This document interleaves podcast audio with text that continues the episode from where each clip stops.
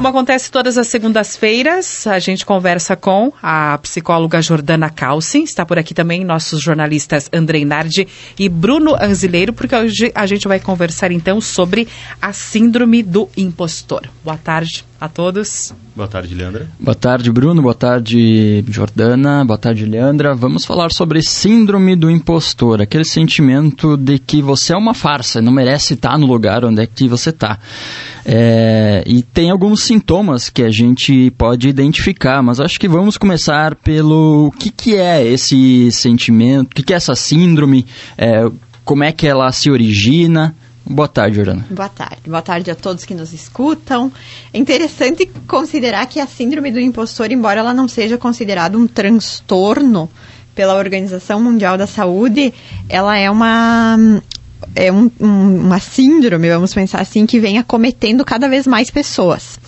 E outra coisa que é, é interessante nós pensarmos é o quanto uh, a gente vê imagens deturpadas, porque se nós formos analisar hoje a gente vive um cenário onde as pessoas postam muita coisa boa nas redes, né? Principalmente nas redes sociais. A gente vende uma imagem de felicidade, uma imagem de uh, satisfação, de autorrealização. E os estudos vêm mostrando que sentimentos como esse despertados uh, na síndrome do, do, impostor são cada vez mais presentes na população. E o que, que é então a síndrome do impostor? É uma, é, são sentimentos relacionados à ansiedade, insegurança e dúvida quanto à sua própria capacidade. É, aquela, é aquele sentimento que acompanha a pessoa e que faz com que ela acredite que ela não é boa o suficiente naquilo que ela faz, ou que ela não é merecedora das conquistas que ela tem ao longo da vida dela. Então, ela é caracterizada por, um, uh, por uma tendência à autossabotagem.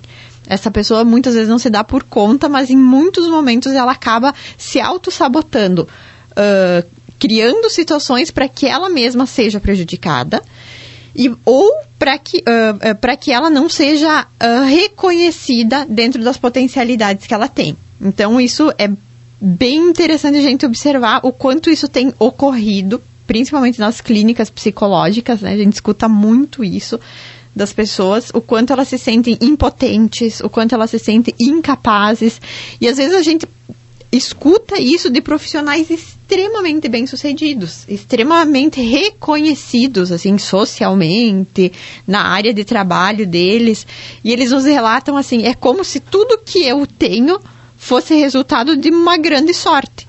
Quando alguém me elogia, uh, eu não consigo entender que aquilo é resultado de uma conquista, de algo que eu fui construindo durante a minha vida, né? Como se fosse uma escada que a pessoa fosse subindo até chegar num determinado status, num determinado posto. Ele sente como se ele não fosse merecedor daquele lugar que ele está ocupando. E isso acontece em todos os níveis sociais, em todas as profissões, em todas a, as áreas e está muito relacionado com, com um sentimento de insuficiência. Como se a pessoa se sentisse constantemente insuficiente, constantemente não entregando o que as pessoas esperam dela, mesmo uh, tendo esse feedback positivo das pessoas ao seu redor. Jordana, é, é uma síndrome que se manifesta só na, nas questões da vida profissional da pessoa? Não, ela, ela pode ser relacionada à vida pessoal também, uhum. à vida profissional, à relação, às relações de amizade. A gente falava antes, assim, da questão de que às vezes a pessoa que tem síndrome, que apresenta essa síndrome do impostor, ela, ela sente como se ela não fosse desejada entre os amigos. Né? Ah, tu me convida lá, Bruno, para nós ir jantar. Vai ter uma, uma janta de confraternização nossa dos amigos e vocês me convidam como convidam qualquer outra pessoa. Eu sinto como se eu não fosse bem-vinda nesse lugar. Ah, eu não vou ir porque, sei lá, eles me convidaram só hoje. Uhum. Como se tivesse que, para mim, ter um convite uh, antecipadamente. Então, às vezes as pessoas confundem isso, olha só que interessante, com uh, superioridade. E não tem nada a ver, é muito mais um sentimento de inferioridade, de insuficiência do que de superioridade. Ah, a pessoa nunca participa das coisas, parece que ela não quer se misturar. Não é que ela não quer se misturar, é que ela não se sente merecedora desse lugar uh, que as pessoas estão tentando inseri-la. Então, isso não é necessariamente somente nos ambientes de, de trabalho. Ela pode acontecer numa relação amorosa, por exemplo, onde a pessoa acha que quem está do lado dela é muito melhor do que ela e que ela nem mereceria tudo aquilo, né? Às vezes ah, vamos pensar nesse sentido. Então ela se sente como se a pessoa que está com ela está quase fazendo um favor de estar com ela porque ela não é merecedora daquele amor. Ela não entende o que, que o outro vê nela. Ela não entende por que, que o outro pode gostar dela, pode querer estar com, ao lado dela. Então, essa síndrome do impostor, ela não precisa necessariamente estar relacionada ao ambiente de trabalho. A gente fala mais do ambiente do trabalho porque, aparentemente, ela fica mais fácil de ser identificada nos ambientes de trabalho mas ela não é necessariamente algo que vai acontecer exclusivamente dentro do ambiente de trabalho. Né? Então uhum. é uma coisa que pode acontecer em qualquer esfera da vida da pessoa.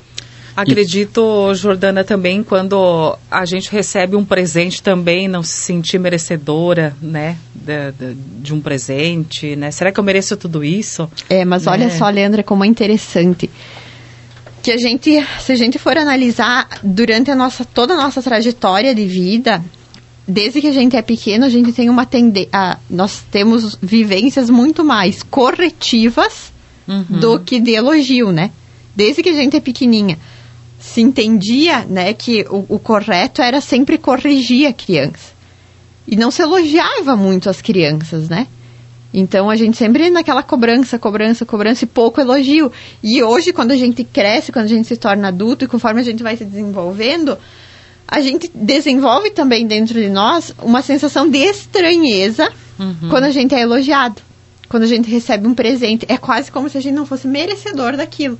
E como se a Dá gente. uma negação, né? Isso aí, uhum. como se de uma certa forma a gente sempre esperasse uma, algo negativo que vem do outro, né? Algo de correção, corretivo que vem do outro. Uhum. E não algo no sentido de potencializar, de elogiar, de reconhecimento. Então, a síndrome do impostor está muito relacionada a isso, essa ideia de que um, eu tenho muito mais coisa para melhorar do que coisas boas. Eu tenho muito mais coisas para apontarem de ruim do que coisas para apontarem de positivas que eu faço no meu dia a dia. Uhum. E é uma sensação uh, que toma conta da pessoa e que a pessoa não consegue controlar aquilo. E traz muito sofrimento e, e angústia para quem é cometido dessa síndrome. E isso de correção, de, de, não, de não falta de elogios, né? Por parte dos pais perante a criança também é uma das causas também, né? Da, uma das origens dessa síndrome, né? Isso. Na infância. Isso, Andrei. E ela ainda pode estar relacionada a, ao excesso de cobrança na infância. Aquela cobrança, assim, de que você tem que ser sempre o melhor da turma, sempre o melhor no que tu faz. Uh, às vezes a, a, a, criança acaba tendo um excesso de atividade, né? Joga bola, faz futsal, sei lá, faz karatê, vôlei. E, e uma cobrança muito grande de que ela seja muito boa em tudo isso que ela faz. E hoje a gente sabe que nós não somos bons em tudo. Nós somos bons em algumas coisas, em outras e não é tão bom assim e tá tudo bem. Por isso que a gente se complementa, né? Tem quem gosta mais de português, tem quem gosta mais de matemática. E aí a gente vai se complementando. Mas uma das causas pode, pode estar associado a isso, né? Esse excesso de cobrança que vem desde a infância. Uh, naquela ideia de que tu tem que ser sempre bom em tudo e quando tu não é nota 10, ao invés de elogiar pelo aquilo que tu conseguiu atingir, vem um, um, um somatório de cobrança ainda maior ou de culpabilização. Outros fatores que podem estar relacionados à causa, convívio social, principalmente entre as pessoas mais tímidas, onde elas já, já têm isso no, no, seu DNA, vamos pensar assim, que elas têm um pouco mais de dificuldade de lidar com essa questão da exposição, do reconhecimento, de poder falar sobre si. Então, isso acaba uh, intensificando. Ambientes de trabalho extremamente competitivos pode levar a essa síndrome do impostor, então ela não é necessariamente algo que vai acompanhar a pessoa durante a vida inteira, que vai ter uma causa lá na infância. Você trabalhar num ambiente de trabalho onde constantemente você é desqualificado, aonde constantemente tudo que tu faz não é bom o suficiente, faz com que você desenvolva esse sentimento de impotência, de incapacidade. Poxa, eu estou entregando o meu melhor e mesmo assim esse meu melhor não é bom o suficiente. Aí, só vou fazer um parênteses aqui, tem que avaliar, né? A gente também tem que ter essa análise crítica do que, que eu estou entregando, mas muitas vezes a pessoa está entregando um produto final muito bom no, no ambiente de trabalho. Mas por uma questão que às vezes pode ser de pressionar o colaborador para ele entregar mais, por uma forma de gestão, a empresa acha que não deve necessariamente elogiar aquilo que ele está tá entregando. Tem que pressionar para que ele entregue algo ainda melhor na próxima entrega, vamos pensar assim. E isso vai fazendo com que algumas pessoas, ao invés de se desafiar, se depreciem, se sintam incapazes, se sintam uh, inferiores. E além disso, as discriminações sociais, né? Você ser discriminado pela cor da tua pele, pela tua raça, pelo gênero, também faz com que uh, a síndrome do impostor possa se, vamos pensar assim, se instalar com uma certa frequência maior. Então, eu nunca sou boa o suficiente uh, em, com, uh, em comparação com o Andrei porque eu sou mulher. Ou vice-versa. Né? A gente sabe que culturalmente a gente tem uma questão mais voltada à mulher no nosso país. Isso vai fazendo com que eu me sinta realmente que eu não sou boa o suficiente. Que eu não mereço elogio, que eu não mereço esse olhar de reconhecimento. Que quem faz as coisas melhor é o Andrei, não eu. Jordana, numa situação é, traumática para a pessoa, é, no caso de uma humilhação ou de uma prática de bullying, isso pode ser um agravante também? Pode. Pode acabar desencadeando essa síndrome? Pode. Só que sempre quando a gente fala assim em síndrome, em transtorno, nós temos que analisar a intensidade e a frequência com que isso acontece. Não é uma, uma, uma ocorrência que vai levar a isso. É uma frequência uh, intensa por um período longo de tempo. Então, uma situação de bullying, por exemplo, para ser caracterizado bullying, uh, tem que ter uma recorrência, né? Tem que acontecer, tem que ter frequência e tempo relacionado a isso. Aí sim, pode ser levado à síndrome do impostor. Uh, uma situação, por exemplo, de assédio moral, também, né? Porque é uma coisa que vai levar tempo e com uma intensidade grande. Então, isso tudo pode intensificar o surgimento da síndrome uh, do impostor. E essa síndrome também, ela pode evitar com que a pessoa cresça, que ela perca oportunidades, de, seja de trabalho ou, é, enfim, ace, uh, aceite que mesmo ela não, talvez não merecendo aquilo, é, ela vai, não vai conseguir mais, mais que aquilo. Sim, e aí está relacionado a uma questão que nós falávamos semana passada, que é a questão do pertencimento é como se a pessoa sentisse que ela não pertence àquele lugar e automaticamente ela não vai buscar ocupar esse espaço nesse lugar. Lembra que nós falávamos semana passada sobre isso? Quanto mais eu me sinto pertencente de um espaço, mais eu me desenvolvo, mais eu busco participar disso, mais eu busco uh, influenciar esse espaço. Quando a, a pessoa uh, sofre da síndrome do impostor, ela provavelmente vai perder oportunidades, inclu inclusive de trabalho, porque ela não se sente parte daquilo. Ela não se sente uh, parte a, a, ponto de se expandir nesse espaço. E aí ela pensa que ela não vai ter competência para assumir, vamos pensar, uma gerência, que ela não vai ter capacidade para fazer um vestibular, sei lá, um vestibular concorrido hoje de medicina, que ela não tem competência para ficar longe dos pais e que ela é dependente disso. Então ela vai desenvolvendo comportamentos de autossabotagem que façam com que ela fazem com que ela permaneça sempre no mesmo lugar. Tudo que é, que é oferecido para ela, ela vê algo uh, relacionado àquilo, com, uh, levando ela a pensar que ela não vai dar conta. Então ela nem tenta. Ou ela cria situações para que não surjam oportunidades para ela. Ou surgindo as oportunidades, ela cria situações para não assumir essas oportunidades.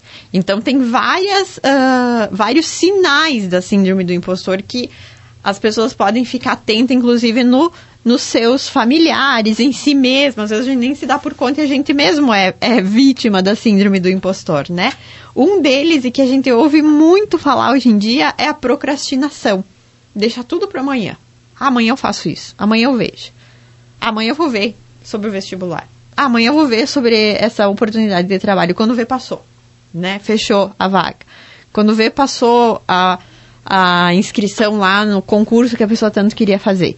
Então ela vai deixando sempre para amanhã aquilo que ela não é que ela não consegue, não é que ela não tem tempo para fazer hoje, ela não consegue. Ela é, é, é, é a coisa da procrastinação, deixar para depois o que eu posso fazer hoje. Eu vou sempre é aquela coisa, eu vou empurrando com a barriga, assim. Mas é um mecanismo de autossabotagem, é um mecanismo inconsciente de autodefesa, para que eu não tenha que encarar aquela situação de frente. Vamos pensar num um exemplo bem simples para as pessoas entenderem que não tem diretamente relação com uh, síndrome do impostor, mas tem a ver com procrastinação, dieta.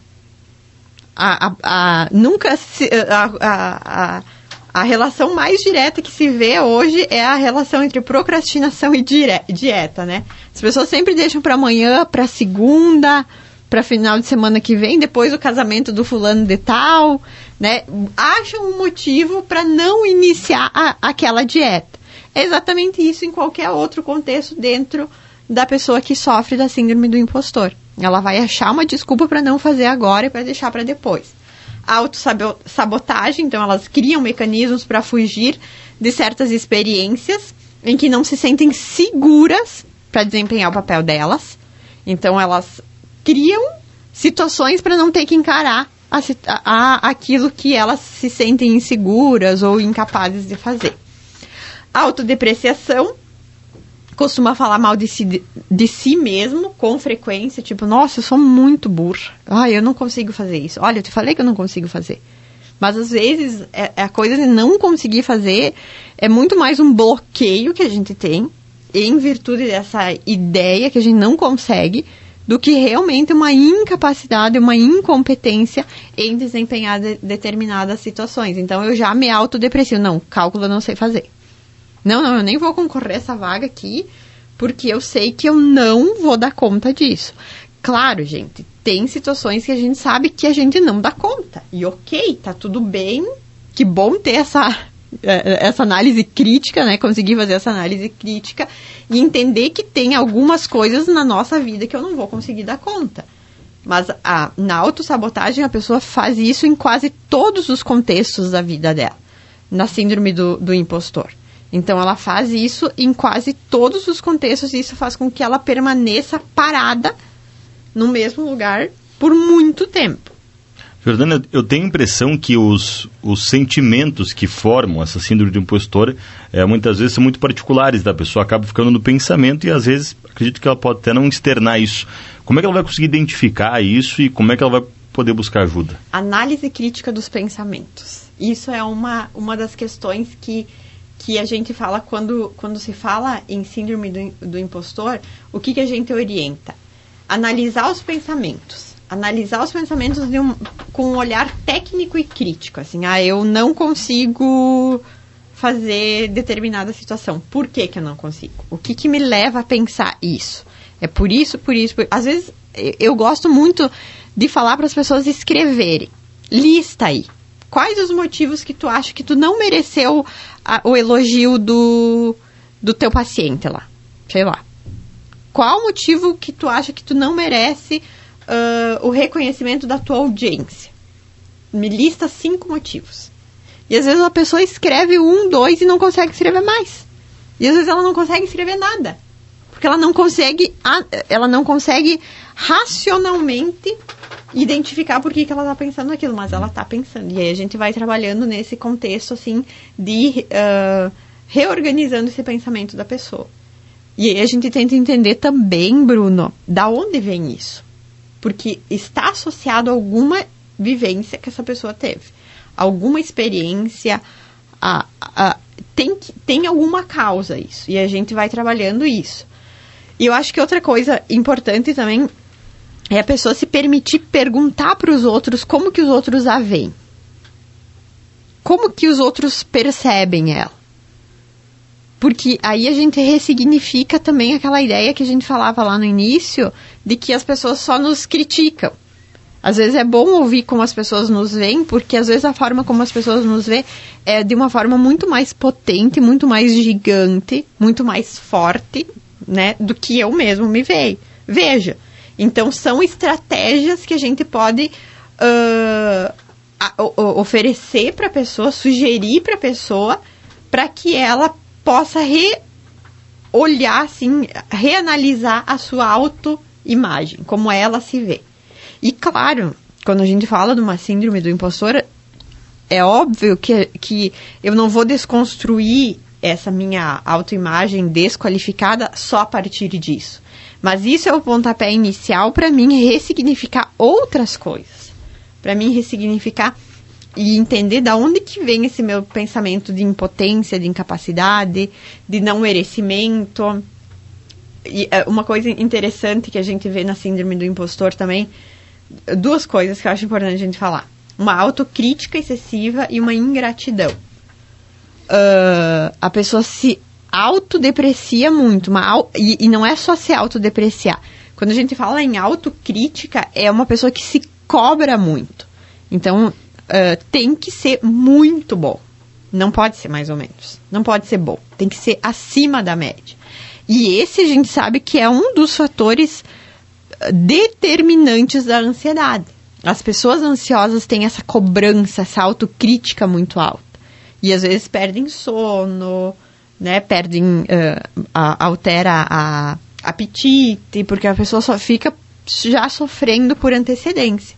E outra coisa que, ainda falando sobre a síndrome do impostor, vem muito a, uh, com a contemporaneidade é a comparação as pessoas se comparam muito. E eu acho que aqui a gente uh, a gente pode fechar esse tema e analisar por que, que hoje a gente tem tanto esse fenômeno, né, que é a síndrome do impostor. Comparação. As pessoas passam o tempo inteiro se comparando. Elas se comparam nas redes sociais, elas se comparam com os colegas, elas se comparam com os vizinhos, se comparam com os atores. E quem se compara o tempo inteiro sofre o tempo inteiro. Porque nós nunca vamos chegar perto do que é o outro, porque o outro é o outro, eu sou eu. Eu posso ser melhor em algumas coisas e pior em outras, mas quando eu me comparo, parece que eu só vejo o que é bom do outro e o que é ruim meu. É automático isso da comparação. Então, a comparação é algo que existe muito, muito presente na síndrome do impostor e muito, muito presente nos dias de hoje. É como se as redes sociais servissem como um mecanismo uh, de comparação hoje. As pessoas passam o tempo inteiro comparando suas vidas. E aí o sofrimento e a sensação de impotência, de incapacidade, de não merecimento. Eu não mereço, minha vida não é tão boa quanto a do outro. Tá vendo? Eu não te falei que eu não sou boa. Olha aqui, o meu colega já é gerente, eu tô aqui. Sabe? Esses pensamentos uh, que fazem com que a gente vá desenvolvendo essa ideia de que eu não sou merecedor ou do que eu não sou bom o suficiente para estar tá onde eu estou. E essa comparação pode ser tanto de, de, de conquistas, assim, como de, por exemplo, de, de, dizer, de, uh, de comparar a idade. Por exemplo, ah, eu estou com 20 e tantos anos, eu não, consegui, não conquistei o que eu queria, fulano e tal, já tem tal coisa, tal coisa, tal coisa. Então, é, essa, esse tipo de comparação também existe, né? Isso, né? existe muito, existe muito nos dias de hoje. E tu sabe que o que, o que, que eu percebo, assim, pegando esse público mais jovem, sabe, Andrei? Uma comparação muito discrepante que às vezes eu escuto é ele se comparando com essas blogueiras, sabe? Nossa, ela tá com 24 anos, sei lá quantos anos, e tá com uma mansão, com um carrão, com não sei o quê. É, é, é dois mundos completamente diferentes, mas as pessoas se colocam no mesmo patamar quando elas se comparam. Né? Às vezes as blogueiras mostram a casa, mostram, sei lá, as coisas que conquistaram, e, e, e os jovens se comparando e se sentindo muito incompetentes, muito frustrados, por não estarem vivendo aquela vida que uma, duas, três, quatro, cinco blogueiras vivem num mundo de bilhões, né? De, num, num país, num estado, sei lá, repleto de pessoas com 24 anos. Então, é umas coisas discrepantes e que aí a gente tem que pensar. Não é, não é o que a blogueira expõe que gera isso. É a pessoa que se compara com ela que é vítima de uma síndrome do impostor, de uma autoimagem distorcida, uh, de uma dificuldade de uh, analisar os fatos de uma maneira mais crítica. Porque sempre existiu daqui um pouco essas discrepâncias, essas talvez com menos exposição que existe hoje, mas sempre existiu. Mas hoje parece que as pessoas sofrem mais nesse processo de comparação e, e muitas vezes nessa tentativa de tentar acompanhar, nessa tentativa de acompanhar uh, esse ritmo de vida que às vezes é muito distante do que a gente consegue viver. Tá ok, Jordana, obrigada aí pelas informações. Uh, gostaria que você falasse também sobre o trabalho com os acadêmicos da Faculdade Ideal para quem gostaria de ligar os contatos. Isso, nós vamos, a também. gente sempre deixa aqui uhum. uh, um lembrete, né, que existe a Clínica Escola de Psicologia da Faculdade Ideal, que realiza trabalhos uh, com os acadêmicos voluntários, né, com, é um trabalho gratuito para a comunidade, não voluntário, desculpa, uh, e que acontece na Clínica Escola de Psicologia, em cima do, do Centro de Especialidades Odontológicas ali na Faculdade Ideal. Uh, e quem tem interesse pode passar ali e fazer uma fichinha que vai ser, vai ser chamado e vai ser atendido uh, nos próximos meses. E o meu contato, então, Jordana Calcin, meu número 99102 8036. Fico à disposição e muito obrigada por todos que nos ouviram hoje.